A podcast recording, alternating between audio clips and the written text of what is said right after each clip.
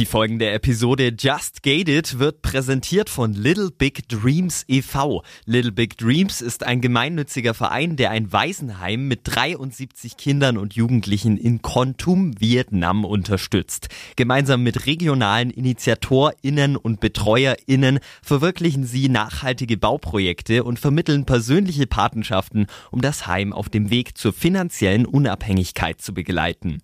Mehr Infos unter littlebigdreams.org. Just Gated. Der Podcast mit Shannon Gede.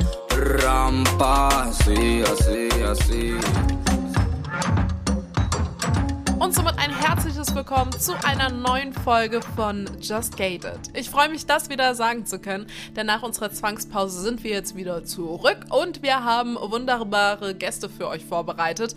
Und zwar senden wir jetzt bis Weihnachten wieder durch und starten heute zu unserem einjährigen Geburtstag mit der lieben Sandra Palov. Sandras Tochter Elena ist acht Jahre alt erstmal nichts Besonderes, aber wenn man betrachtet, dass Elena Trisomie 18 hat, ist das was ganz Besonderes. Sie ist nämlich ein Wunderkind, denn mit dieser Diagnose lebt man meist nur wenige Stunden bis hin zu wenigen Tagen. Und wie deren Leben verläuft, wie sie positiv auch bleiben und vor allen Dingen, welche Hürden sie schon meistern mussten, das erzählt uns Sandra in der neuesten Folge von Just Gated. Und in unserem Faktencheck haben wir natürlich wieder alles zusammengetragen, was ihr zum Thema Trisomie 18 wissen müsst. Faktencheck. Präsentiert von Unverpackt Darmstadt Aschaffenburg. Bei der Trisomie 18, die auch Edwards-Syndrom genannt wird, handelt es sich um eine Überzähligkeit eines Chromosoms. Menschen haben insgesamt 24 Chromosomenpaare, wobei das 24. geschlechtsbestimmt ist. Im Falle des Edwards-Syndroms liegt eine Mutation vor, die dazu führt, dass das 18. Chromosom dreimal vorhanden ist. Nach der Trisomie 21, die auch als Down-Syndrom bekannt ist, ist die Trisomie 18 die zweithäufigste sogenannte numerische Chromosomaberration. Das heißt, es ist also eine Überzähligkeit oder eine Unterzähligkeit einer Chromosomenmutation. Das Alter der Mutter hat einen erheblichen Einfluss auf die Wahrscheinlichkeit, ein Kind mit einer Trisomie 18 zu bekommen. Je höher das Alter der Mutter ist, desto höher ist auch die Wahrscheinlichkeit des Auftretens des Syndroms. Das Edwards-Syndrom hat viele Auswirkungen. So äußert es sich zum Beispiel durch Organfehlbildungen wie schwere Herzfehler, die nur operativ behoben werden können. Es kommt außerdem häufig zu starken körperlichen und geistigen Einschränkungen und zu Entwicklungsstörungen. Zudem ist das Syndrom extrem lebensverkürzend. Die Hälfte der betroffenen Kinder stirbt schon innerhalb von sechs Tagen nach der Geburt. Allerdings erreichen 10% der betroffenen Kinder das erste Lebensjahr.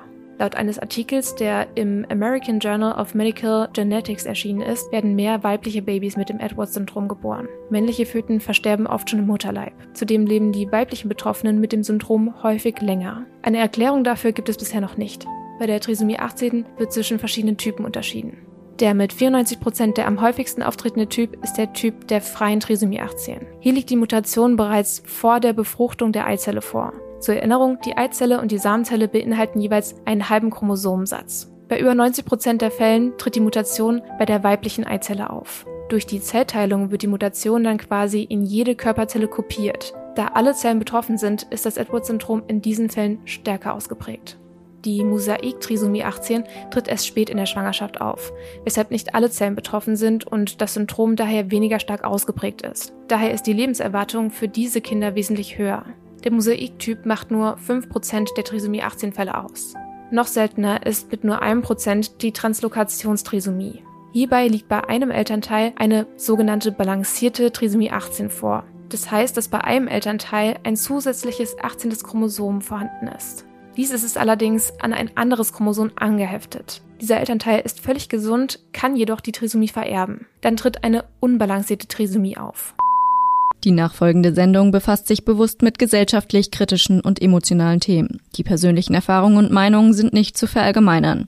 Just Gated setzt sich zum Ziel, Tabuthemen aufzubrechen und positiv auf die Ereignisse zu blicken, ohne sie dabei zu relativieren. Vielleicht erzählst du uns mal, äh, was deine Tochter Elena genau hat. Also die Elena ist auf die Welt gekommen mit einer Trisomie 18, das ist das sogenannte Edwards-Syndrom, also im Gegensatz zum äh, Down-Syndrom, wo das äh, 21. Chromosom betroffen ist, ist bei ihr das 18. Chromosom betroffen.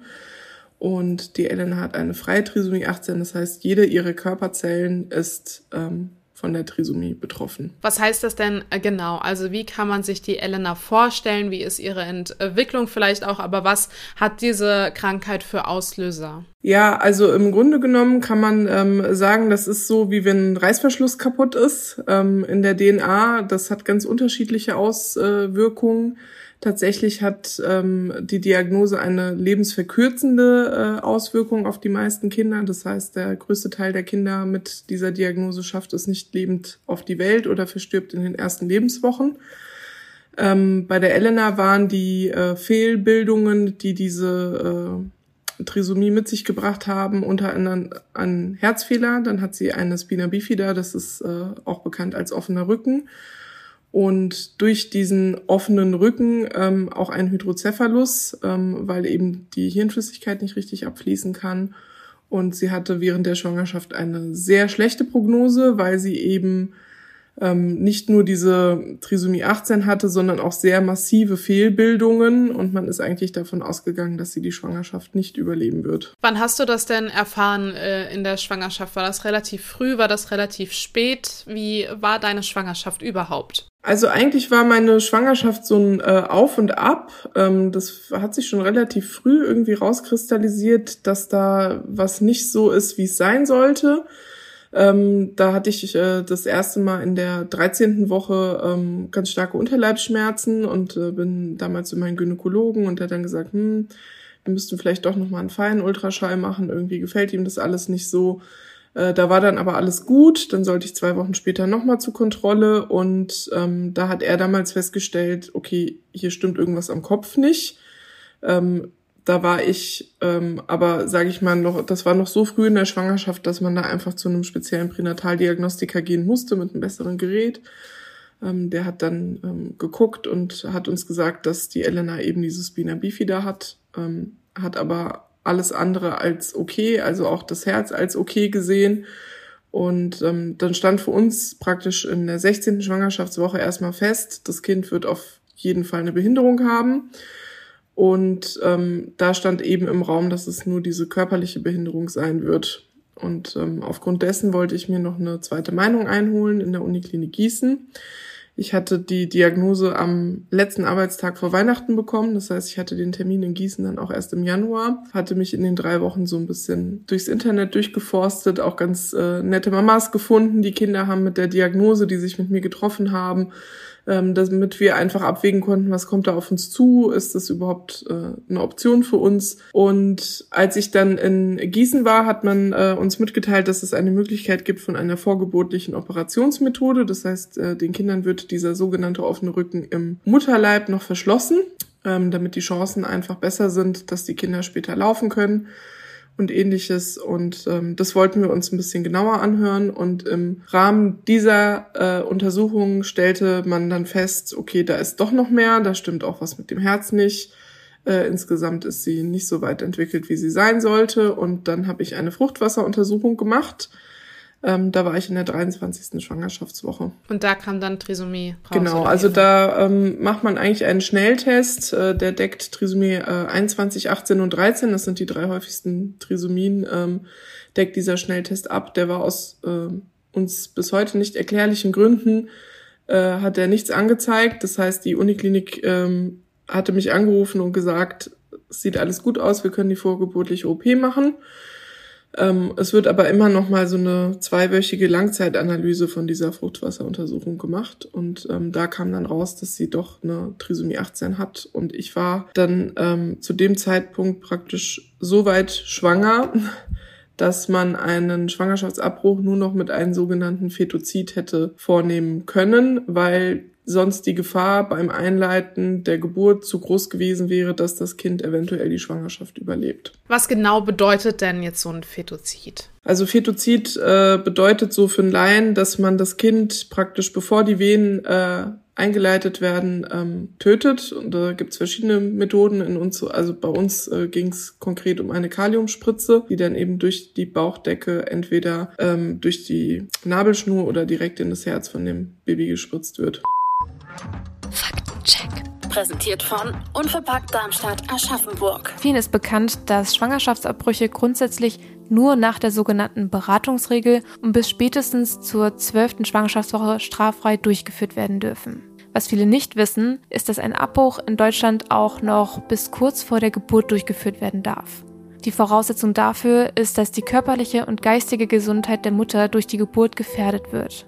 Das ist auch dann der Fall, wenn eine schwerwiegende Krankheit des Kindes festgestellt wird. Dann können sich die Eltern immer noch für einen späten Abbruch entscheiden.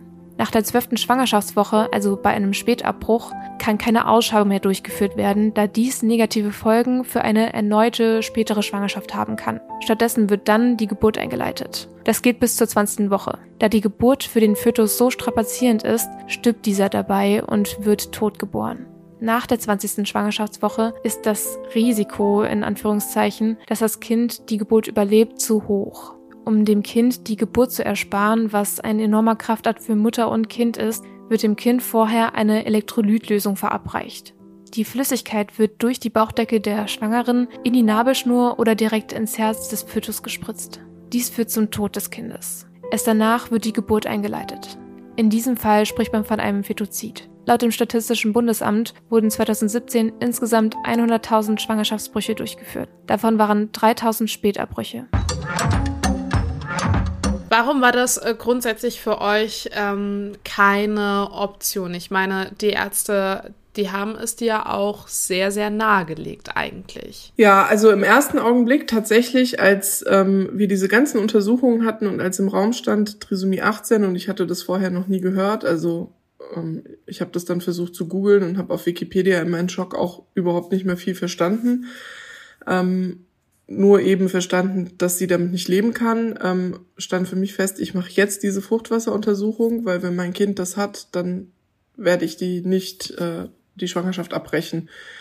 Also es war ganz klar äh, der erste Gedanke und ich glaube, der ist relativ normal in so einem Augenblick, dass man sich als Mutter denkt, wieso soll ich ein Kind austragen, was sterben wird?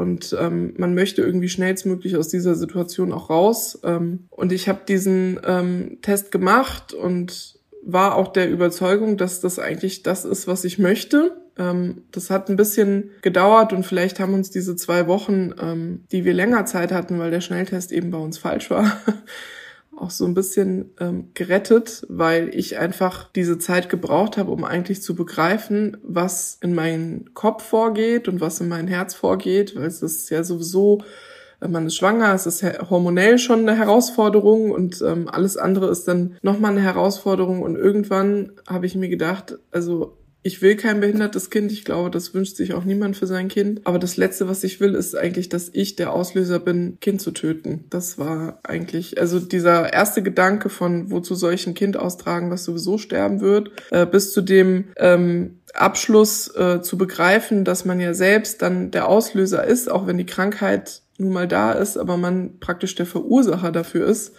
dass das eigentlich das war, was mich emotional so belastet hat. Und das ähm, hat ein bisschen gedauert, bis ich dann begriffen habe, ich bin auch in so einer Maschinerie irgendwie äh, von der Pränataldiagnostik äh, gelandet, wurde da reingewirbelt musste feststellen, dass äh, selbst auch äh, studierte Mediziner mit solchen Situationen überfordert sind, obwohl sie Frauen genau mit sowas konfrontieren, weil ihnen vielleicht auch einfach, ich will nicht sagen das Feingefühl, aber vielleicht die pädagogische oder soziale Sichtweise einfach auf diese besondere Situation fehlt, ja. Und ähm, der genaue Auslöser war eigentlich dann, als äh, mir ein Kinderarzt gesagt hat, wissen Sie, Sie haben zwei Wege, beide sind vertretbar. Und wenn ihre Tochter auf die Welt kommt, wir können sie nicht heilen, aber sie muss keine Schmerzen haben. Und vorher war mein Werdegang immer, ich werde nicht so egoistisch sein und mein Kind austragen, die dann vielleicht einen qualvollen äh, Tod sterben muss, wenn sie auf der Welt ist. Und ähm, als man mir dann erörtert hat, es gibt die Möglichkeit von einer palliativen Entbindung und auch unter den Aspekt, dass man überhaupt nicht damit gerechnet hat, dass sie die ganze Schwangerschaft überleben wird, ähm, habe ich dann gesagt, okay, ich werde nicht mehr in irgendjemanden in meinen Bauch stechen lassen. Ich werde ihr diesen geschützten Raum einfach lassen, wo sie sie sein kann und äh, wo ihr nichts wehtut und wo sie mir ja nicht sehr viel näher kann, als meiner Mutter sein kann, ja. und äh, ich lasse sie entscheiden, wie lange ihr Weg gehen soll. Wie wurdest du denn auf der anderen Seite aufgeklärt? Also wie haben dir die Ärzte vielleicht auch so diese Zukunft ähm, ja auch ein bisschen ähm, ja vorhergesagt, inwiefern man es eben kann, was denn wäre, wenn du das Kind austrägst? Wie war da die ärztliche Aufklärung? Also um es mit einem Wort zu sagen, schlecht. Die ärztliche Aufklärung war eigentlich eine äh, ziemliche Katastrophe, ähm, weil ja, ich weiß gar nicht, wie ich das jetzt ausdrücken soll. Also es ist sehr breit gefächert. Ähm, man redet mit jedem Arzt und kriegt eine andere Aussage, ähm, was nicht äh, nur an den, sage ich mal, fehlenden Erfahrungen liegt, sondern eben auch an der eigenen Sichtweise. Also es gibt äh, Mediziner, ähm, die vielleicht das Leben von einem Kind wie unseres, wenn es dann äh, lebend auf die Welt kommt, nicht unbedingt als lebenswert erachten. Und ähm, das wird ja dann nicht mit uns diskutiert, inwieweit weit was für uns äh, lebenswert ist, sondern ähm, da werden dann Aussagen getroffen wie, also wenn das Kind auf die Welt kommt, äh, dann wird es nur leiden, ähm, sie wird äh, sie nur stören, ähm, das hält keine Beziehung aus. Ähm, erlösen sie ihr Kind lieber, weil sie wird sowieso nie Freude haben und ähm, sie wird äh, nie ihre Eltern erkennen, äh, sie wird nicht lächeln können, sie wird überhaupt nichts mitkriegen von ihrem Umfeld. Also das waren Sachen, äh, die wir auf der einen Seite gehört haben. Auf der anderen Seite gab es dann Ärzte, die gesagt haben, das ist nicht so, ihr Kind muss nicht leiden. Ähm, ein einziger Arzt hat, äh, das war mein Gynäkologe, hat zu mir gesagt, möchtest du dieses Kind auch, wenn sie nicht nur fünf Stunden alt wird, sondern wenn sie vielleicht 50 Stunden alt wird oder fünf Monate oder fünf Jahre? Und ich weiß, da so völlig fassungslos auf diesen Stuhl und habe zu denen gesagt, also warum sollte sie? Weil es, es war überhaupt bei niemandem im Spektrum, dass sie das so weit schafft. Und er hat zu mir gesagt, möchtest du das? Hast du dir das überlegt? Das ist wichtig. Wir können dir das nicht sagen, wenn es also eine Ausnahme von zehn Millionen gibt, ähm, kann dir niemand vorher sagen, ob deine Tochter diese eine ist. Und ähm, das habe ich ganz weit irgendwie von mir weggeschoben, weil ich mir gedacht habe, das, das wird nicht passieren. Also da, ich hatte da einfach null Hoffnung. Also die Hoffnung wurde uns einfach komplett genommen. Ähm, und niemand hat uns gesagt, äh, man kann auch mit einem behinderten Kind glücklich werden und man kann trotz dieser schweren emotionalen äh, Zeit oder Belastung trotzdem auch eine glückliche Familie sein. Ich glaube, das ist, ähm, das wissen viele vielleicht auch nicht.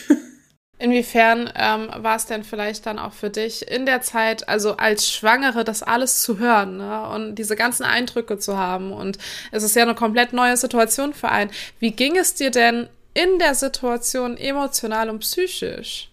Also tatsächlich ähm, schon als diese erste Diagnose, also nur in Anführungsstrichen äh, Strichen die äh, Spina bifida feststand, ähm, selbst bei dieser einen Diagnose ist meine Welt schon zusammengebrochen. Und ähm, jetzt zurückblickend kann man das da ein bisschen reflektieren und ich habe dann irgendwann festgestellt, dass in dem Augenblick, als der Arzt uns gesagt hat, also ihr Kind hat eine Behinderung, ähm, tatsächlich das Kind aus meiner Vorstellung also man hat ja irgendwie einen Bezug zu dem Kind, man ist schwanger, man spürt das Kind und man hat ja eine gewisse Vorstellung von dem, was da so im Bauch heranwächst, ja. Dieses Kind ist in den Augenblick gestorben. Das war tatsächlich so für mich. Das war auch so, als hätte jemand diese Nabelschnur durchgekappt, als hätte ich auf einmal was völlig anderes im Bauch. Da war irgendwie gar keine Verbindung mehr. Ich glaube, das ist so diesen, tatsächlich dieser Vorstellung, die man im Kopf hat, weil die stirbt in diesem Augenblick. Also das Kind, wie es, äh, sage ich mal, der größte Teil der Bevölkerung auf die Welt kriegt, was gesund zur Welt kommt und ähm, sich ganz normal entwickelt, das ist in diesem Augenblick, musste das ja irgendwie verschwinden aus meinem Kopf. Und tatsächlich war das wie so ein kleiner emotionaler Tod für mich, als ich dann ähm, festgestellt habe, okay, bei uns wird es auf gar keinen Fall so laufen. Und ähm, emotional war es dann eben so belastend, dass dieser Rettungsheim, an den wir uns geklammert haben und ähm, die Prognose, dass sie trotz dieser Spina bifida wahrscheinlich äh, gar keine geistige Behinderung haben wird und wahrscheinlich auch nur eine leichte körperliche Behinderung haben würde, ähm, der wurde ja dann praktisch mit der zweiten Diagnose einfach nochmal zunichte gemacht. Und dieses Auf und Ab, das war emotional für mich eigentlich das Schlimmste. Und ähm, richtig schlimm war eigentlich diese Zeit dieser Entscheidungsfindung. Also als ich äh, für mich dann beschlossen habe, ich werde diese Schwangerschaft nicht abbrechen und wir lassen es jetzt einfach laufen und gucken. Das war die erste Nacht, wo ich wieder schlafen konnte. Ich glaube seit vier oder fünf Wochen dann, weil mich das so belastet hat, weil das so eine große äh, Verantwortung und Last ist, äh, die den Eltern da irgendwie zugeschoben wird und in diese Situation wollte ich eigentlich auch nie kommen. Man gerät da irgendwie so rein und ähm, man möchte dann natürlich auch wissen, wenn mit dem Kind was nicht stimmt, was nicht stimmt. Aber ich habe mir nicht so Gedanken gemacht, in was für einer Spirale ich da eigentlich letztendlich lande. Und ähm, ja, wie soll man jemanden beraten bei so einer schweren Entscheidung? Also ich glaube, das ist, das ist einfach nicht möglich, ja. Wie war denn dann die Geburt für dich? Ja, also die Geburt, da hat äh, mein Gynäkologe sich auch sehr, sehr viel Mühe gegeben, dass das äh, einigermaßen gut läuft. Er hat mir eine super Hebamme rausgesucht, weil er auch ein bisschen Angst hatte, wenn ich mit so einer Diagnose natürlich ins Krankenhaus komme, die Kreissäle sind voll, dann ja, lässt man mich vielleicht ein bisschen links liegen oder es ist vielleicht eine jüngere Hebamme, die so eine Situation noch nicht so hatte und äh, dann vielleicht nicht alles richtig macht. Das heißt, er hat mir ähm, eine Beleghebamme organisiert, die das tatsächlich auch gemacht hat. Also die wusste ja auch, worauf sie sich da einlässt und ähm, die hat das super gemacht und ähm, hat viel getan, um ähm, die Geburt so schön wie möglich zu gestalten. Und ähm, ich hatte die ganze Zeit gehofft, dass es von alleine losgeht. Das ist aber dann leider nicht passiert. Ähm, wir haben also die Ellie wirklich in letzter Sekunde dann rausschmeißen müssen. Und ähm, ich wusste, ich muss am nächsten Morgen zur Einleitung und das war eine ganz schlimme Nacht, ja, weil auf der einen Seite freut man sich natürlich, weil man sich denkt, man sieht sie dann irgendwann auch mal, also so in echt und auf der anderen Seite wussten wir einfach, dass mit sehr großer Wahrscheinlichkeit das auch das Ende bedeuten wird oder kann. Und das war schon eine sehr emotional belastende Situation. Und äh, das wurde unter der Geburt auch immer schlimmer. Also so die letzten zwei Stunden der Geburt sind, äh, es ist einfach ein Blackout in meinem Kopf. Also ich weiß nicht mehr so genau, was da passiert ist. Ähm, wir hatten unter der Geburt kein CTG. Das wurde mir von der Klinik so angeraten. Ich habe dann später erst erfahren, dass es auch rechtliche Gründe hatte. Also hätten wir ein CTG gehabt und es wäre was mit den Herztönen gewesen, dann hätten sie einen Kaiserschnitt machen müssen. Das wollten sie aber von vornherein nicht bei dieser Prognose. Und dann ist es so, dass man eigentlich Kinder mit Spina äh, bifida nicht auf normalen Weg zur Welt bringt, um eben diesen offenen Rücken nicht weiter zu verletzen. Und ähm, wir wussten also überhaupt nichts. Weder die Hebamme wusste, lebt das Kind noch, schafft sie das äh, durch den Geburtskanal. Ähm, und das war schon, sage ich, also für uns alle war das eine außergewöhnliche Belastung, ja. Und ähm, als die Ellie dann da war, äh, das waren auch so Sekunden, da hat, glaube ich, also wirklich die Zeit, wenn man so das so in Filmen sieht, wenn man so die Uhr hört, wie sie so tick macht, ja. So war das. Da war eine Sekunde gefühlt eine Ewigkeit und ähm, ich habe nur gesehen, sie ist da und sie hat sich nicht bewegt, sie hat keinen Mucks gemacht. Und ich habe meine Hebamme angeguckt und die hatte schon Tränen in den Augen und hat sie gerüttelt und gerüttelt. Und dann ähm, der Augenblick, wo ich mir dachte, okay, das war's, hat sie auf einmal losgekrischen und wir waren einfach so glücklich alle in diesem Augenblick. Und ich hatte wirklich Angst. Also ich weiß, als ich die letzte äh, Untersuchung bei meinem Gynäkologen hatte, habe ich äh, zu ihm gesagt, ich weiß gar nicht, worauf ich hoffen soll. Ich weiß nicht, ob ich darauf hoffen soll, dass sie lebt oder nicht, weil ich auch eine wahnsinnige Angst hatte davor, dass es ihr vielleicht nicht so gut geht, dass ähm, sie vielleicht doch Schmerzen hat, ähm, dass ich mit der Situation nicht umgehen kann, mein Kind praktisch beim Sterben zuzusehen. Ähm, das war in den Augenblick, also als sie dann irgendwie da war, war das alles wie weggeblasen. Ich mir war das so egal. Ich habe mir gedacht, egal wie schwer das wird, das war es irgendwie wert. Ne? Also so, wenn man sich so gleich an mich rangekuschelt und aufgehört irgendwie zu weinen und so. Und da war in dem Augenblick äh, wirklich die Welt in Ordnung irgendwie. Das war so, das glaube ich, was die meisten Mütter einfach nach einer Entbindung auch erleben. Das war einfach, alles andere war gerade egal. und wie ging das dann weiter? Also ich meine, dieser Moment, der war dann so, so geborgen und ne, man, man hatte keine Probleme und es war irgendwie alles für einen Moment okay, aber wie war denn der gesundheitliche Zustand de facto eigentlich? Wie ging es denn dann weiter und welche Rückschläge musstet ihr vielleicht auch durchleben? Ja, also der gesundheitliche Zustand war ähm, auf den ersten Blick erstmal stabil. Ähm, es kamen auch die Kinderärzte rein, haben geguckt, ja, so, sie können mit ihr aufs Zimmer. Ähm, dadurch, dass man ihr nicht so viel äh, Lebenszeit eingeräumt hat, hat man ähm, sich auch einfach gedacht, das wird nicht so lange gehen. Ähm, und man müsste da keine großartigen medizinischen ähm, weiteren Maßnahmen unternehmen. Das heißt, wir sind mit diesem Kind und diesem offenen Rücken, den man irgendwie, ja, irgendwie so ein bisschen verbunden hat, äh, hat man uns auf ein Familienzimmer ähm, gebracht. Und ähm, da kam natürlich auch meine Familie, die wollten natürlich auch schnellstmöglich äh, die Elena sehen. Wir wussten ja nicht, wie viel Zeit wir haben. Und ähm, irgendwann kam dann eine Ärztin rein und wollte sich erkundigen, wie es mir geht. Und ich hatte die Elena auf den Arm und ähm, habe gesehen, sie atmet nicht mehr. Das Kind wurde immer blauer und ähm, guckte die Ärztin ganz panisch an. Und sie guckte mich an und stand auf und ähm, hat gesagt, ja, das haben wir Ihnen ja gesagt und hat einfach kommentarlos den Raum verlassen. Und es war eine ganz schlimme Situation für mich, weil also meine Eltern standen dabei, meine Schwester, es waren, keiner wusste, was er tun soll. Der äh, Christian, mein Mann, der war gerade unterwegs, der wollte mir ein Wasser holen. Ich dachte mir, die stirbt jetzt und der ist nicht da und meine Eltern gucken zu. Also es war eine furchtbare emotionale Belastung. Und ähm,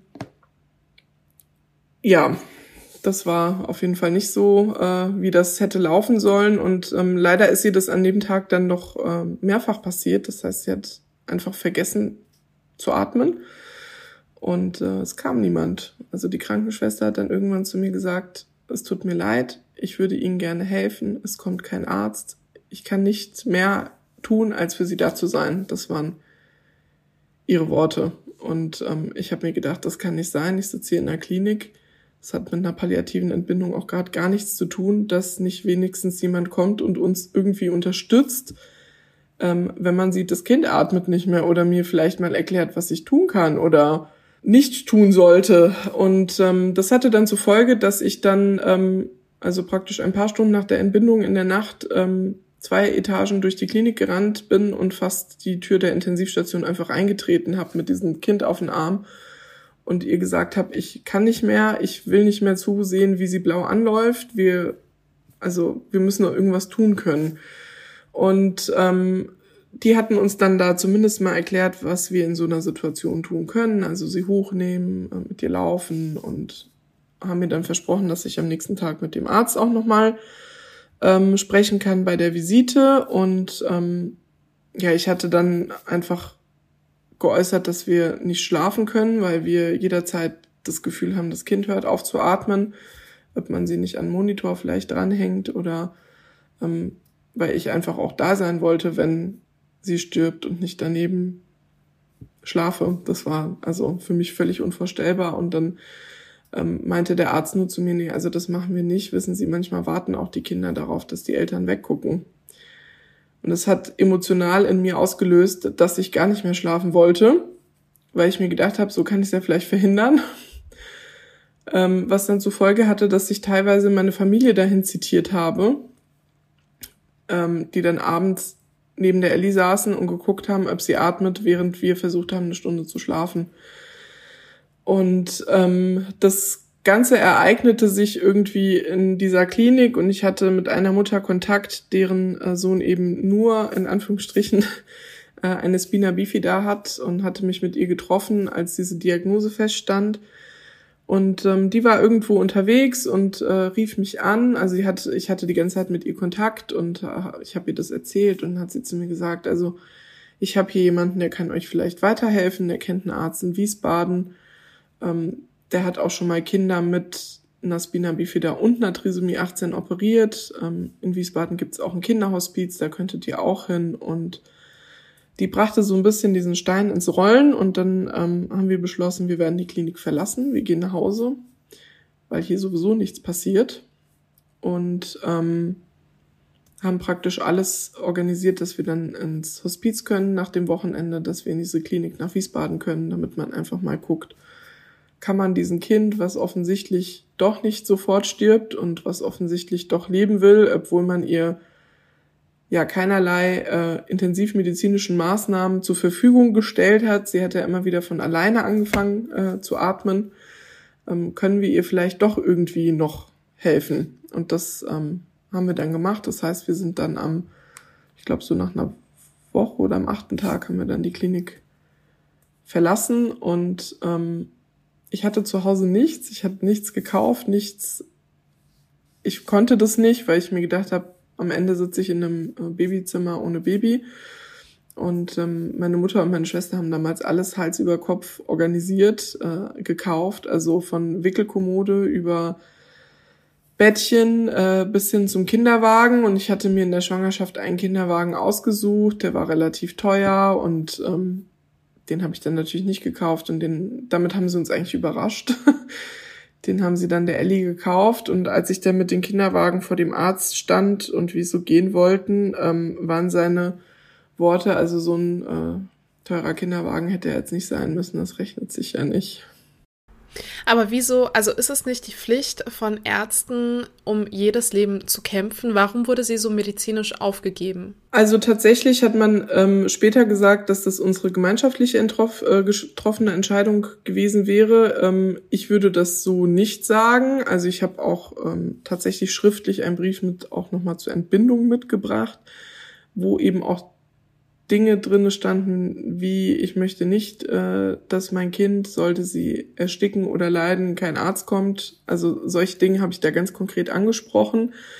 Ähm, uns wurde das damals so geschildert, dass eine Operation dieses offenen Rückens, ähm, dieser Spina bifida, ähm, nicht ethisch vertretbar wäre, weil ähm, die Genesung oder der Zeitraum im Krankenhaus mehrere Wochen betragen würde und das Kind diese mehrere Wochen wahrscheinlich aufgrund ihrer Grunddiagnose ähm, der Trisomie 18 überhaupt nicht haben würde.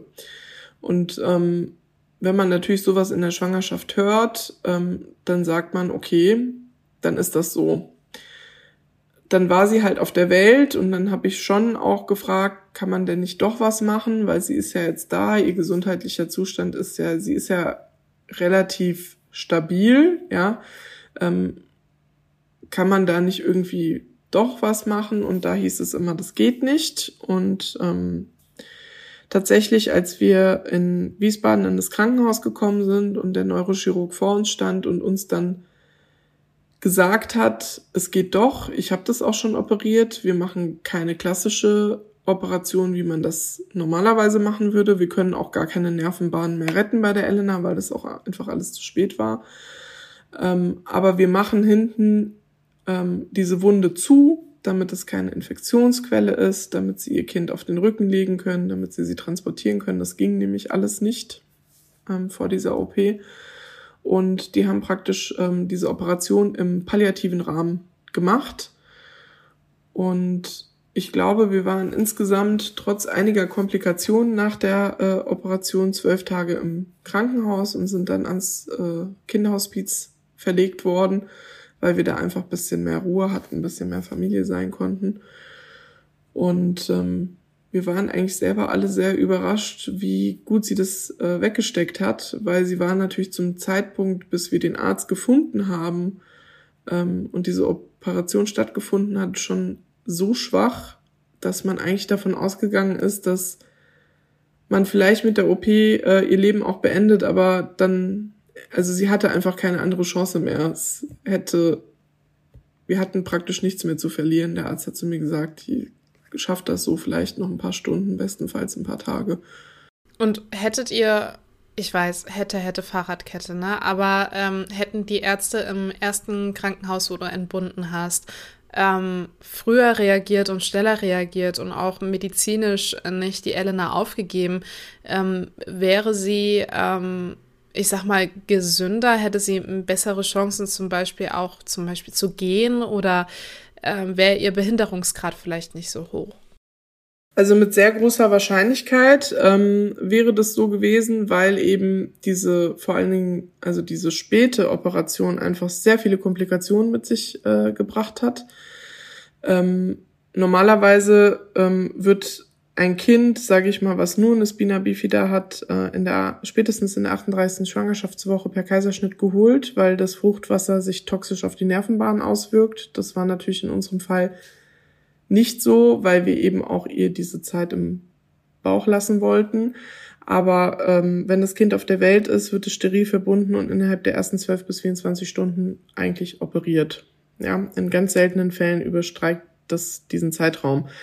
Jetzt ähm, war das bei uns ja so, dass das nicht mal steril verbunden wurde und dass als dann die Operation äh, beendet war und man der Elena, ähm, also die haben praktisch diese Wunde verschlossen und ihr ein Schandventil äh, in den Hirnventrikel äh, gelegt, damit sie keinen Hirndruck hat. Das heißt, sie hat die ersten Tage auch ähm, massiven Hirndruck gehabt. Sie hat ihren Kopf total überstreckt, also ihr Kopf war praktisch zwischen den Schulterblättern ähm, und hatte dann als sie praktisch, als wir raus sind aus dem Hospiz und als wir dachten, es geht bergauf, hat sie eine ganz schlimme äh, Gehirnentzündung entwickelt, also erstmal Hirnhaut und dann äh, tatsächlich eine Gehirnentzündung, ähm, die mit sehr, sehr großer Wahrscheinlichkeit daraus resultiert ist, dass eben diese Wunde einfach zehn Tage offen war. Äh, das ist direkt unten praktisch auch da, wo die ähm, bis zum Po geht ihre Narbe.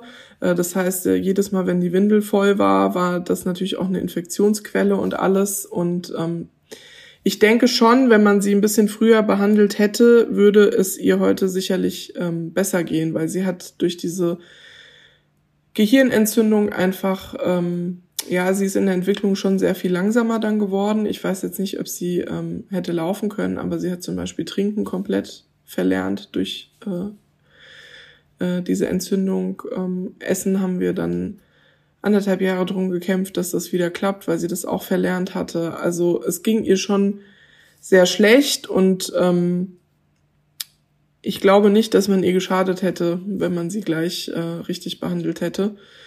Ähm, und dass viele ihrer Probleme tatsächlich heute darauf zurückzuführen sind, dass sie einfach so spät behandelt wurde. Also ich will jetzt nicht sagen, dass sie ähm, jetzt unbedingt laufen könnte, aber ähm, ihr gesundheitlicher Zustand wäre mit Sicherheit besser als der, der es heute ist. Du hast im Krankenhaus Situationen beschrieben, in denen du dachtest, dein Kind stirbt gerade äh, auf deinen Händen, in deinen Armen. Ähm, waren, wurdest du, wurdest du in Zukunft oder in der weiteren Zukunft dann von solchen Momenten verschont oder hattet ihr öfter äh, nochmal Rückschläge, wo du auch dachtest, okay, das war's jetzt? Ja, also tatsächlich war das erste erste Jahr ziemlich hart. Ähm, das mit diesen, ähm, ich höre mal auf zu atmen, das hat sie eigentlich bis zum ersten Geburtstag äh, gehabt, ähm, mehrfach, ähm, manchmal auch mehrfach am Tag. Ähm, das hat dann schlagartig äh, aufgehört. Wir hatten, als sie diese Gehirnentzündung hatte, ähm, eine Situation, wo das Krankenhaus schon den Bestatter angerufen hatte, ähm, wo sich alle sicher waren, das war's, also das schafft sie jetzt irgendwie nicht mehr. Ähm, das erste Lebensjahr, da hatten wir das tatsächlich sehr oft, diese Situation. Ähm, danach hat sich das ein bisschen entspannt. Tatsächlich sind für die ähm, Elena hauptsächlich Infekte lebensbedrohlich. Und äh, die kriegt nun mal jedes Kind und sie auch. Und ähm, da hatten wir schon Situationen, wo wir uns gedacht haben, okay, die Nacht wird hart, schafft sie das, schafft sie das nicht.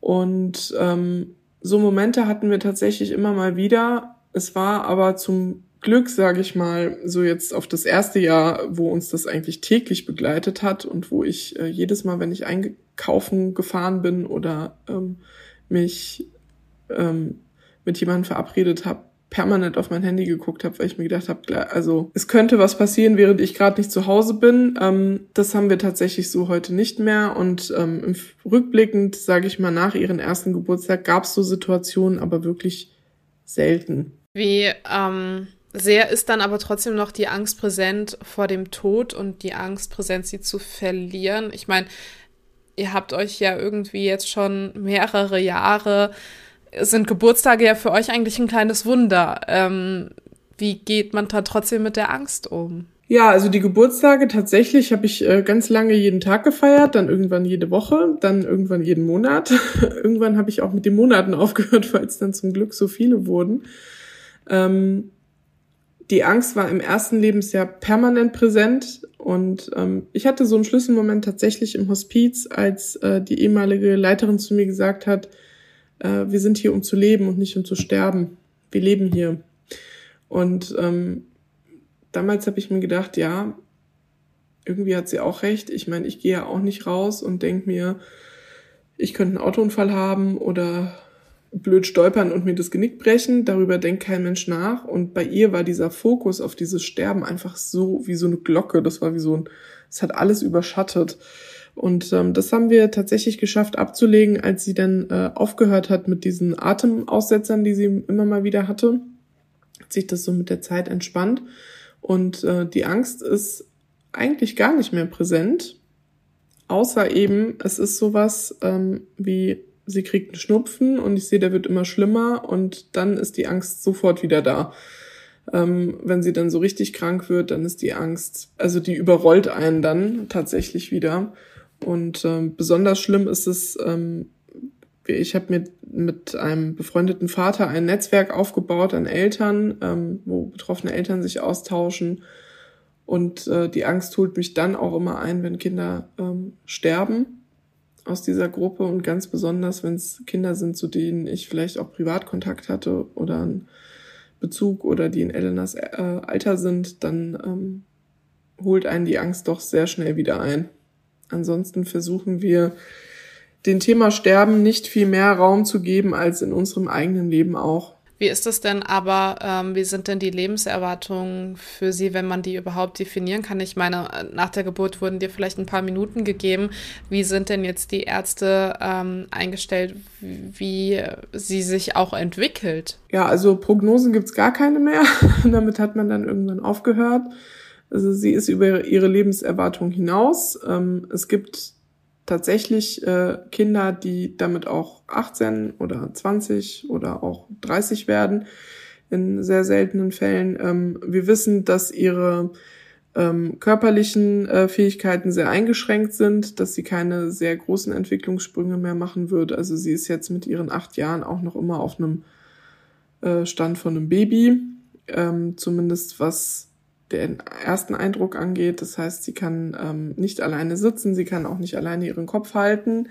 Ähm, aber sie versteht zum Beispiel sehr viel. Also wir sind uns äh, schon alle einig darüber, dass sie ganz genau versteht, was äh, passiert und äh, sie kann auch bestimmte Sachen deuten. Also sie kann schon auch mal einen Vogel zeigen, wenn ihr was nicht passt oder ja. äh, solche Dinge, aber dass sie jetzt da sehr große Entwicklungsfortschritte machen wird, dass sie ähm, irgendwann laufen können wird, ist äh, ausgeschlossen, äh, schon alleine wegen ähm, der Lähmung, aber ähm, das spielt für uns auch gar nicht mehr so eine große Rolle, ehrlich gesagt. Also ich war einfach so glücklich, dass es ihr gut ging und dass sie, ähm, ich sag mal, keine ähm, diese Atemaussetzer waren natürlich für sie unangenehm, aber dass sie keine ähm, Schmerzen hatte, dass sie nichts wehgetan hat. Ähm, wir hatten sehr, sehr lange einfach einen Babyalltag. Es war mein erstes Baby. Das heißt, ich habe überhaupt nicht mitbekommen, wie schnell andere Kinder uns schon längst überholt hätten. Ich habe das einfach genossen, dass ich mit meinem Baby stundenlang spazieren gehen konnte und dass ihr die derselbe Body auch einfach äh, zwei Jahre passt und nicht zwei Tage wie bei ihrer Schwester. Und ähm, also ich habe mich irgendwann davon losgelöst. Wir wissen, dass ihr Herzfehler zum Beispiel nicht äh,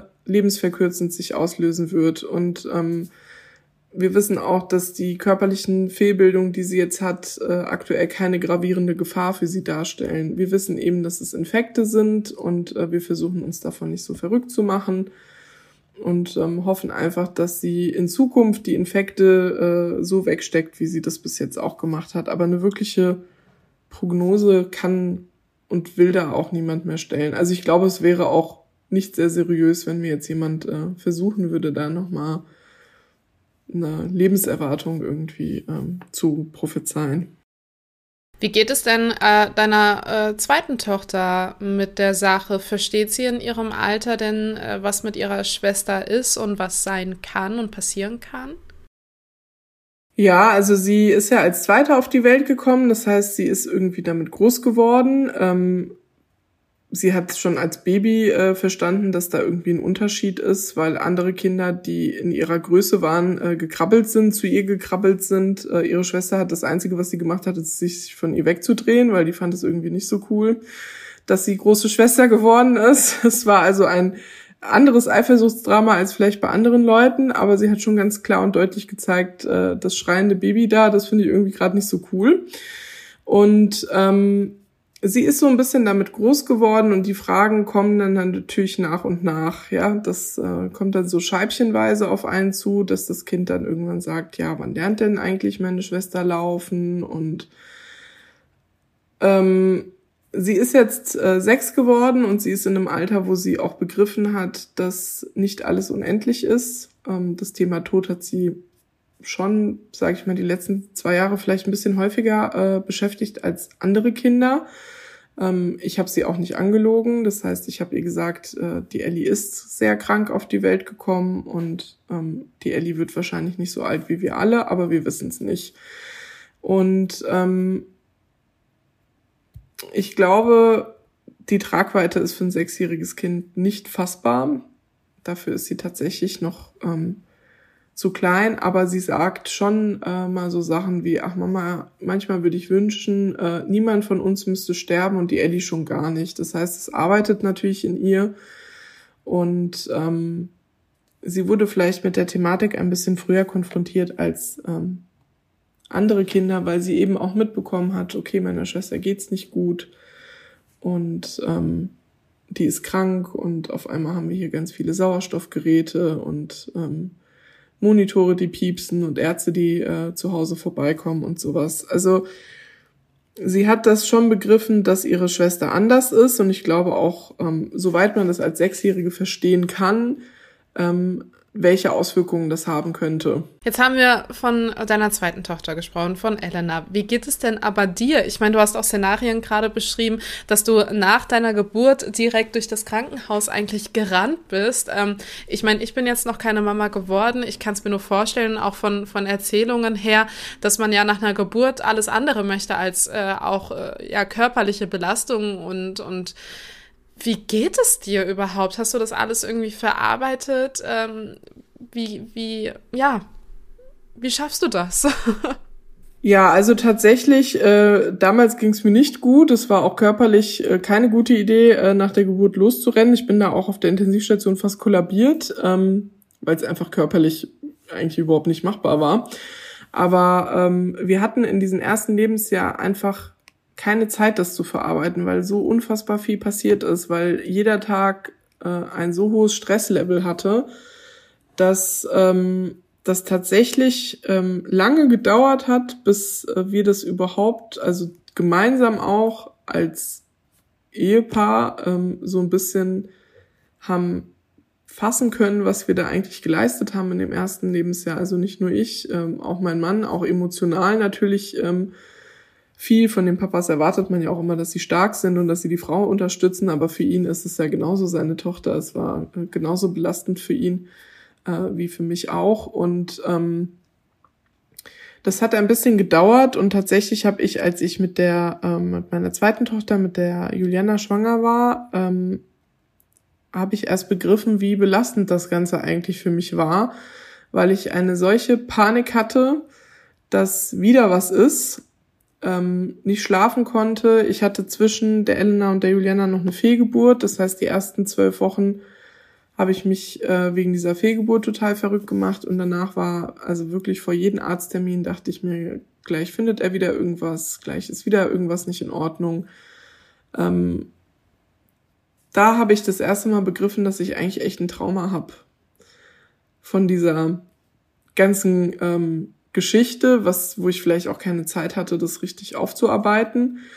Und ähm, habe dann viel äh, wieder mit meinen Gynäkologen darüber gesprochen und auch mit meinem Mann und ähm, habe einfach versucht, da einen Weg für mich zu finden, damit umzugehen. Und ähm, als Juliana geboren äh, wurde, war das hormonell auch sehr schwierig, weil ich war dann, also sie war dann da, sie war gesund und ähm, ich bin noch immer durchs Krankenhaus gerannt und habe gesagt, bitte stimmt irgendwas nicht. Und ich glaube, die hat eben aufgehört zu atmen und also das hat einen dann schon ein bisschen eingeholt. Äh, auf der anderen Seite war sie auch so ein bisschen meine Rettung, weil ähm, ich das Ganze nochmal an, also ich habe nochmal eine normale Geburt durchlebt, sage ich mal, und ähm, dass es doch auch anders ausgehen kann. Und das war schon ein bisschen ähm, psychisch auch ein bisschen Heilung. Man kann natürlich das, was mit der Ellie äh, war und was wir da durchgemacht haben, ähm, nicht vergessen. Aber es war ähm, psychisch betrachtet, irgendwie hat es mir dann doch ganz gut getan. Und ähm, ich glaube tatsächlich, ich habe mich wie, das ist bei jeder Mutter so, das ist ein Phänomen. Also bei dem ersten Kind ist man ja total übervorsichtig und so. Und beim zweiten legt sich das so ein bisschen. Und ich glaube tatsächlich, das hat sich auch auf die Ellie ein bisschen ausgewirkt, weil diese permanente Angst um sein Kind, die hat man auch bei einem gesunden Kind. Vielleicht nicht in so einem Ausmaß, aber sie ist halt trotzdem da. Und ich habe immer gedacht, hoffentlich werde ich nicht so eine Helikoptermutter, die irgendwie ähm, das Kind in Watte packt und die darf nichts. Und ähm, tatsächlich bin ich eigentlich eher so das Gegenteil davon geworden. aber ähm, ja, heute sage ich mal, geht's mir gut. Ähm, ich hätte mir einfach gewünscht, in dieser Zeit damals ähm, dass man ein bisschen besser aber aufgefangen wird. Man kriegt an jeder, äh, bei jedem Arzt, in jeder Klinik sämtliche vorgeburtlichen Tests angeboten. Ähm, da gibt's ja auch zig verschiedene. Aber wenn man dann halt irgendwie eine Diagnose bekommt, dann ist man gefühlt einfach nur aufgeschmissen. Also ich habe mich selten in meinem Leben so alleine gefühlt. Tatsächlich. Aber auch heutzutage ist es ja für dich und deine Familie relativ schwer, also was äh, Krankenkassen angeht, was Versicherungen, Bürokratie, äh, all das ähm, legt euch ja immer wieder Steine in den Weg. Also kurz vor der Podcast-Produktion hast du mir noch gesagt, okay, da kommt jetzt von der Krankenkasse hier ein Pflegedienst. Guck erstmal, ob du überhaupt gut mit deiner Tochter so gesehen umgehen kannst, ob du die pflegen kannst. Ähm, wie sehr belastet sowas neben der ganzen emotionalen Sache und mit dem, mit dem erstmal klarkommen, auch als Familie mit der Situation. Was macht das mit euch auch im Alltag?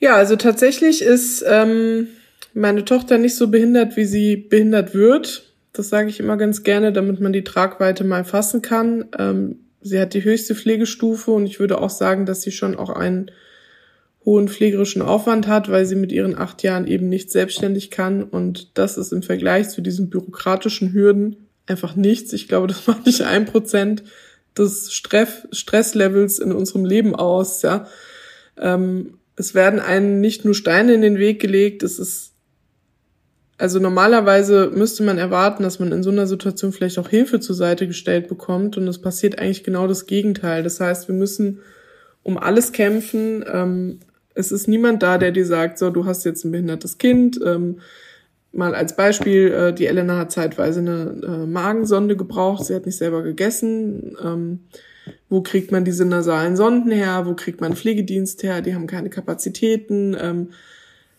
wo kriege ich die Genehmigungen her? Ähm, beim Kinderarzt wissen die auch nicht unbedingt, äh, wie man was verordnen soll, weil die eben nicht so oft nasale Magensonden aufschreiben. Es sind äh, viele Kleinigkeiten, mit denen es angefangen hat und das ist äh, eigentlich eine Steigerung. Je größer das Kind wird, desto größer sind die bürokratischen Hürden.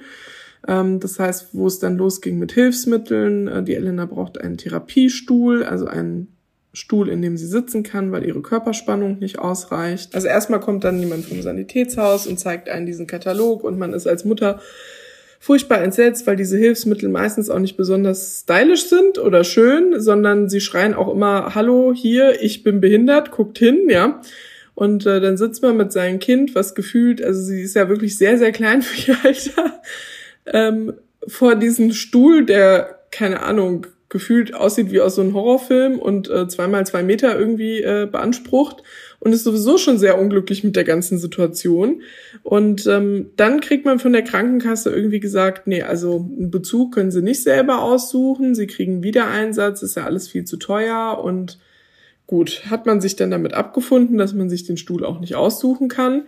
Und dann rief das Sanitätshaus an und sagte, der Stuhl ist da für die Elena ähm, als Wiedereinsatz und der geht gar nicht. Das heißt, das Sanitätshaus soll den eigentlich für sie anpassen und der hat gesagt, der ist äh, voll mit Urinflecken und ähm, dann ruft man bei der Krankenkasse an und sagt, hier Leute, also Urinflecken auf dem Stuhl muss jetzt halt nicht sein. Ähm, die Reinigung äh, wollten sie nicht übernehmen. Ich weiß auch nicht mehr mit welcher Begründung. Ich glaube mit gar keiner, also schriftlich hatten wir gar keine Begründung dazu, außer dass sie die Kosten nicht übernehmen können. Und dann sagt der Sachbearbeiter ähm, wortwörtlich zu mir, ja, also wissen Sie, Frau Pavlov, so ein Kind wie Ihren ist so eh scheißegal, wo drauf sitzt. Und ich war in diesem Augenblick, also ich habe aufgelegt, weil ich so schockiert war und habe mich hingesetzt und habe mir gedacht, in was für einer Welt leben wir eigentlich, ja? Also ich habe mir das nicht ausgesucht und mein Kind hat sich das nicht ausgesucht. Warum muss man eigentlich also nicht nur an dieser Ecke sparen, sondern uns auch noch so emotional fertig machen. Also was denkt man sich als Krankenkassensachbearbeiter bei so einer Aussage, ja? Und dann habe ich auch richtig Radau gemacht und habe auch den Abteilungsleiter da ins Boot geholt und ein ähm, Krisenmanagement-Team von der Krankenkasse und ähm, habe gesagt, also eigentlich ist das hier echt ein Fall für eine große öffentliche ähm, Zeitschrift, Zeitung, ähm, die das mal abdrucken könnte, weil äh, das geht halt einfach gar nicht. Warum tun sie sowas? Warum machen sie es uns denn noch schwerer, als es sowieso schon ist, ja? Und ähm, am Ende haben sie alles bezahlt und als ich dann die Rechnung hatte, ähm, sie haben dann einen neuen Stuhl bezahlt, ich durfte mir dann auch den Bezug aussuchen, freundlicherweise, habe ich dann geguckt, es ging um eine Differenz von nicht mal 100 Euro. Das heißt, ich musste mich hinsetzen, einen Widerspruch, ähm, den Abteilungsleiter schreiben, diesen Krisenmanagement, ähm, weil, also was das für ein Rattenschwanz ist, ja. Aber erst wenn man mit den Öffentlichen irgendwie droht oder wie, äh, ist es dann, ist es dann auf einmal total einfach ja, dann war es irgendwie total einfach und es ist bei vielen Hilfsmitteln so. Also jetzt haben wir den Rollstuhl für die Ellie beantragt, als sie zur Schule sollte. Dann kam Herr, äh, wir freuen uns, Ihnen mitteilen zu können, dass wir den Rollstuhl genehmigen, aber äh, leider den Schiebebügel nicht. Also hinten den Bügel, um den Rolli zu schieben. Okay, komisch. Also wie sollen wir das denn machen, ohne den schieben zu können? Und dann habe ich da angerufen und dann hat die äh, Dame mir gesagt, na, also wenn ihr Kind so einen ultraleicht Rollstuhl haben äh, möchte, wir haben extra einen leichten für sie beantragt, weil sie ja selber, sie wiegt 10 Kilo.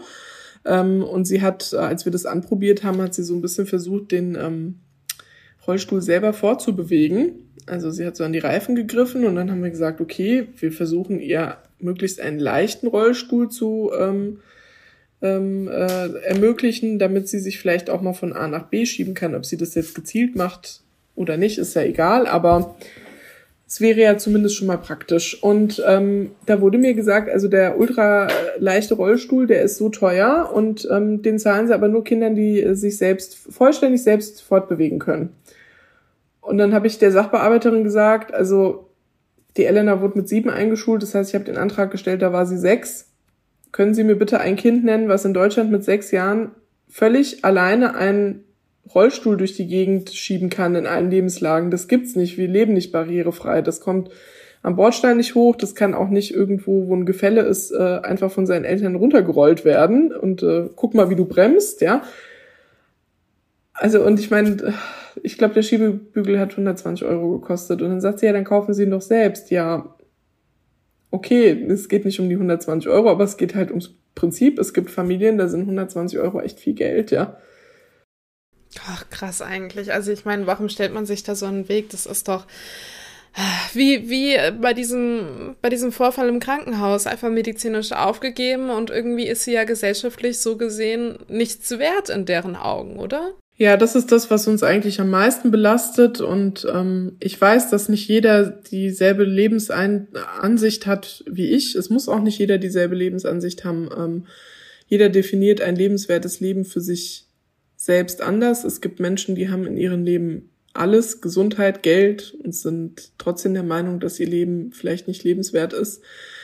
Aber diese prinzipielle Haltung, dass ähm, ein behindertes Kind oder ein so schwerbehindertes und schwerkrankes Kind wie unseres ähm, automatisch bedeutet, dass sie kein schönes Leben hat, dass wir kein schönes Leben haben, das ist etwas, was mich extrem stört und woran ich versuche immer dagegen anzukämpfen. Ähm, weil auch in der Schwangerschaft, also als mir dann erklärt wurde, was dieses Edwards-Syndrom beziehungsweise die Trisomie 18 ähm, auslöst, war ich tatsächlich der Meinung, ich hätte ein Monster im Bauch. Also es kostet mich auch selbst als Mutter wirklich Überwindung, das zu sagen, aber das war das, was ich in dem Augenblick gefühlt habe, weil es das war, was die Ärzte mir vermittelt haben. Und ähm, wenn dann so Aussagen fallen wie, ja, vielleicht hat sie auch gar keine Nase und manchmal fehlt das halbe Gesicht und manchmal haben die auch kein Auge und die Frage ist dann, ob man so ein Kind überhaupt lieben kann und ähm, tun sie das ihrer Ehe nicht an und sie sind ja noch jung, sie können ja noch mal ein, andere, ein neues Kind machen. Also solche Sätze, wo ich mir denke, reden wir hier gerade über einen Gegenstand. Ich meine, ich war im siebten Monat schwanger da kommen Frühchen auf die Welt, die überleben ohne ähm, irgendwelche Folgeschäden und werden medizinisch völlig durchgepeitscht, ja. Ähm, ich habe während dieser ganzen Gespräche mein Kind gespürt äh, im Bauch und ähm, das ist so eine skurrile Situation einfach und man kriegt einfach vermittelt, dieses, dieses Leben, was da in ihnen heranwächst, das ist nichts wert, das kann man nicht reparieren das passt gesellschaftlich nicht rein. Und ähm, heute haben sie ja die Möglichkeit, das nicht mehr auf die Welt bringen zu müssen. Auch das ist ein Satz, den ich leider gehört habe. Und über die Konsequenz eines Spätabbruchs ähm, spricht aber in, in selben Atemzug irgendwie niemand. Also dass das ja psychisch für eine Mutter auch belastend sein kann, dass man die nach solchen äh, Spätabbrüchen vielleicht auch betreuen muss, ähm, damit diese Frauen das nicht irgendwann wieder einholt. Darüber redet irgendwie kaum jemand und das finde ich, finde ich sehr schwierig, aber das ist die Haltung, die sich durchweg durch dieses Leben von Elena durchzieht. Also das, wogegen wir ankämpfen, ist zu sagen, ja, mein Kind kann vielleicht nicht sprechen und sie kann vielleicht auch nicht sagen, wenn ihr was nicht passt, aber sie kann durchaus Freude empfinden und sie kann durchaus ähm, fröhlich sein und genauso traurig sein wie andere Kinder auch. Ähm, und wenn ich jetzt mal so im Vergleich äh, sehe, also sie weint wirklich erst, wenn wirklich was sehr, sehr schlimm ist. Ne? Also es muss schon Zähneputzen gehört dazu. das ist, das ist in ihrer Welt was ganz Furchtbares, finde sie ganz schrecklich, ja. Diese Zahnbürste da in ihrem Mund, die da unkontrolliert hin und her schrubbt, ja. Äh, oder ähm, Haare kämmen, also ist auch so ein typisches Mädchending, ne, finde sie blöd, fand sie aber auch blöd, als ich die Haare abgeschnitten habe. Also ähm, so Sachen findet sie schon schlimm, das äußert sie auch. Und auf der anderen Seite ähm, vergehen dann auch mal Wochen, wo unser Kind außer beim Zähneputzen und Haare kämmen einfach gar nicht weint. Also die wacht morgens mit einem Lächeln auf und die schläft auch wieder mit einem Lächeln ein und die hat vielleicht tagsüber auch mal Phasen, wo sie sehr müde ist, dann schläft sie halt einfach und ähm, ich denke mir dann immer, so unglücklich wird sie wohl nicht sein, weil sie würde das ja schon anders äußern, aber das sehen halt viele ähm, Leute nicht und ich glaube, die sehen auch nicht, dass man als Eltern einfach auch mit sowas glücklich sein kann. Also ich bin einfach glücklich, wenn mein Kind zufrieden ist und wenn es ihr gut geht und ähm, wenn sie mich anlächelt, dann ähm, mir reicht es. Ach Gott, wie schön. Ach, diese Worte, ey. Ich muss die ganze Zeit mich beherrschen, nicht loszuheulen. Aber das habe ich ja schon dir ganz oft gesagt, wenn wir uns unterhalten. Also mich äh, nimmt das ja emotional total mit. Aber deshalb auch die Frage, weil, weil man natürlich auf diese Geschichte blickt und sich denkt, wow, was, was da auch einfach Sandra so durchmacht und wie sie das auch einfach schafft und wie stark du einfach auch als Frau bist, ne? Ähm, das bringt mich natürlich auch zu der Frage, was denn vielleicht auch das Positive für dich an der Erkrankung von Elena war und diese ganze Geschichte. Was ist für dich ganz persönlich das Positive daran? Also tatsächlich, ähm, die Diagnose hat natürlich erstmal nichts Positives, aber die Situation hat sehr vieles ähm, Positives zwangsläufig mit sich gebracht. Ähm, und da zählt ähm, in erster Linie dazu, dass wir als Menschen einfach viel dankbarer geworden sind für sehr, sehr viele Dinge, die wir sonst als selbstverständlich erachten, die wir im Leben, denen wir eigentlich gar keine Beachtung mehr schenken, obwohl wir eigentlich dankbar sein sollten. Ähm, wir haben einen ganz anderen ähm, Blick auf das Leben bekommen. Wir nehmen sehr viele Dinge mit sehr viel mehr Gelassenheit, als vielleicht andere Familien das tun, wofür ich auch sehr dankbar bin, weil man heute als Eltern gefühlt unter einem Leistungsdruck, einem Mütterwettkampf, äh, gesellschaftlichen äh, Druck steht, welches Kind ähm, was am besten kann. Ähm, wo die Kinder vielleicht auch, ja, zu Hause einen gewissen Druck äh, spüren, weil sie Dinge einfach machen müssen, damit sie sich die Eltern äh, ja gesellschaftlich akzeptiert fühlen. Ähm, das haben wir zum Beispiel überhaupt nicht. Mir war es völlig schnuppe, ob die Ellie, äh, sag ich mal, mit drei Monaten lächelt oder mit zwölf Monaten. Wichtig war mir, dass sie es irgendwann tut, wenn sie mich sieht. Ähm, und das ist auch bei ihrer Schwester so. Das heißt, wir haben einfach eine ganz andere äh, Blickweise aufs Leben. Dann äh, kommen Eltern und machen sich verrückt wegen Kleinigkeiten, wo ich dann daneben sitze. Und also ich will das gar nicht abtun als äh, für, also ich habe dafür schon Verständnis, weil jeder lebt in seiner eigenen Welt und hat seine eigene Situation und seine eigenen Probleme zu tragen. Aber das sind dann so Sachen, wo ich mir denke, oh, darüber habe ich mir gar keine Gedanken gemacht okay, warum ist das jetzt schlimm? Also das äh, hat uns schon sehr beeinflusst, einfach dankbarer und glücklicher zu sein, auch für ganz kleine Situationen, für ganz kleine Momente, wie eben, ich mein Kindergeburtstag ist für äh, alle Eltern toll, wenn das Kind ein Jahr älter wird, aber für uns ist es einfach ein äh, Feuerwerk der Gefühle und zwar bei beiden ähm, Kindern irgendwie was äh, ganz Besonderes, was wir auch immer sehr groß zelebrieren. ja, man lernt einfach sich an den positiven Dingen äh, festzuhalten. So, das war die Folge mit der lieben Sandra zum Thema Trisomie 18. Und am Mittwoch gehen wir mit ihr zusammen live. Also es lohnt sich vor allen Dingen bei uns auch auf Instagram vorbeizuschauen. Nicht nur am Mittwoch, sondern auch die ganze Woche über, denn wir haben wieder ganz viel Content für euch vorbereitet. Also hinterlasst auch gerne ein Abo da, damit ihr eben nichts verpasst. Nächste Woche kann ich schon ankündigen, und zwar die liebe Sarah. Die ist bei uns zu Gast und sie ist gerade aktuell aktuell in ihrer dritten ICSI-Behandlung. Wer nicht weiß, was das bedeutet, der sollte sich nächste Woche dick in den Kalender reinschreiben. Und ansonsten äh, freue ich mich, ähm, ja, wenn ihr vorbeiguckt auf Instagram, den einjährigen Geburtstag von Just Gated mit uns feiert und die Folge damit fleißig teilt. Dankeschön und bis zum nächsten Mal. Du kennst jemanden, dessen Geschichte zum Podcast passt oder möchtest selbst ein Teil von Just Gated werden? Dann schicke deine Anfrage an gaede.management at gmail.com. Das war die neue Folge von Just Gated. Auch immer montags abends ab 8 Uhr bei Yuka Radio. Yuka. Yuka Radio. Der beste Musikmix für dich. Jeden Tag neu für dich zusammengestellt. Music for you. Music for you. Nur bei Yuka Radio.